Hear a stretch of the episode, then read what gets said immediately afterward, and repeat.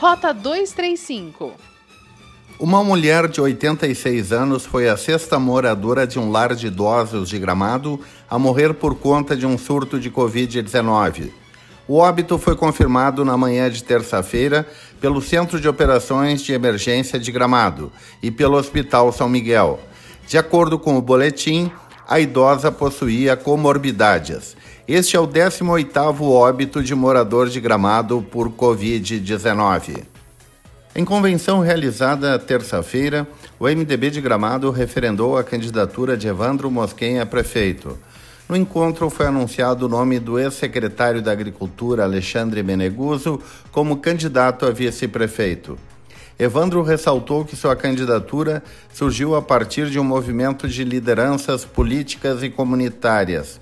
Ele defendeu o incremento da matriz econômica de Gramado, avanços nas áreas do turismo, saneamento básico e abastecimento de água, entre outras propostas.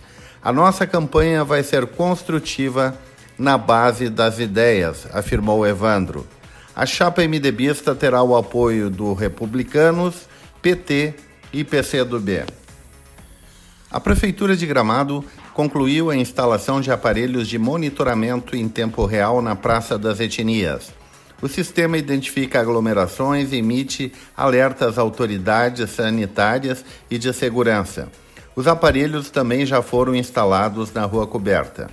A estrutura inclui rádios conectados à internet, com sensores de presença que conseguem identificar quantas pessoas estão em determinado ambiente.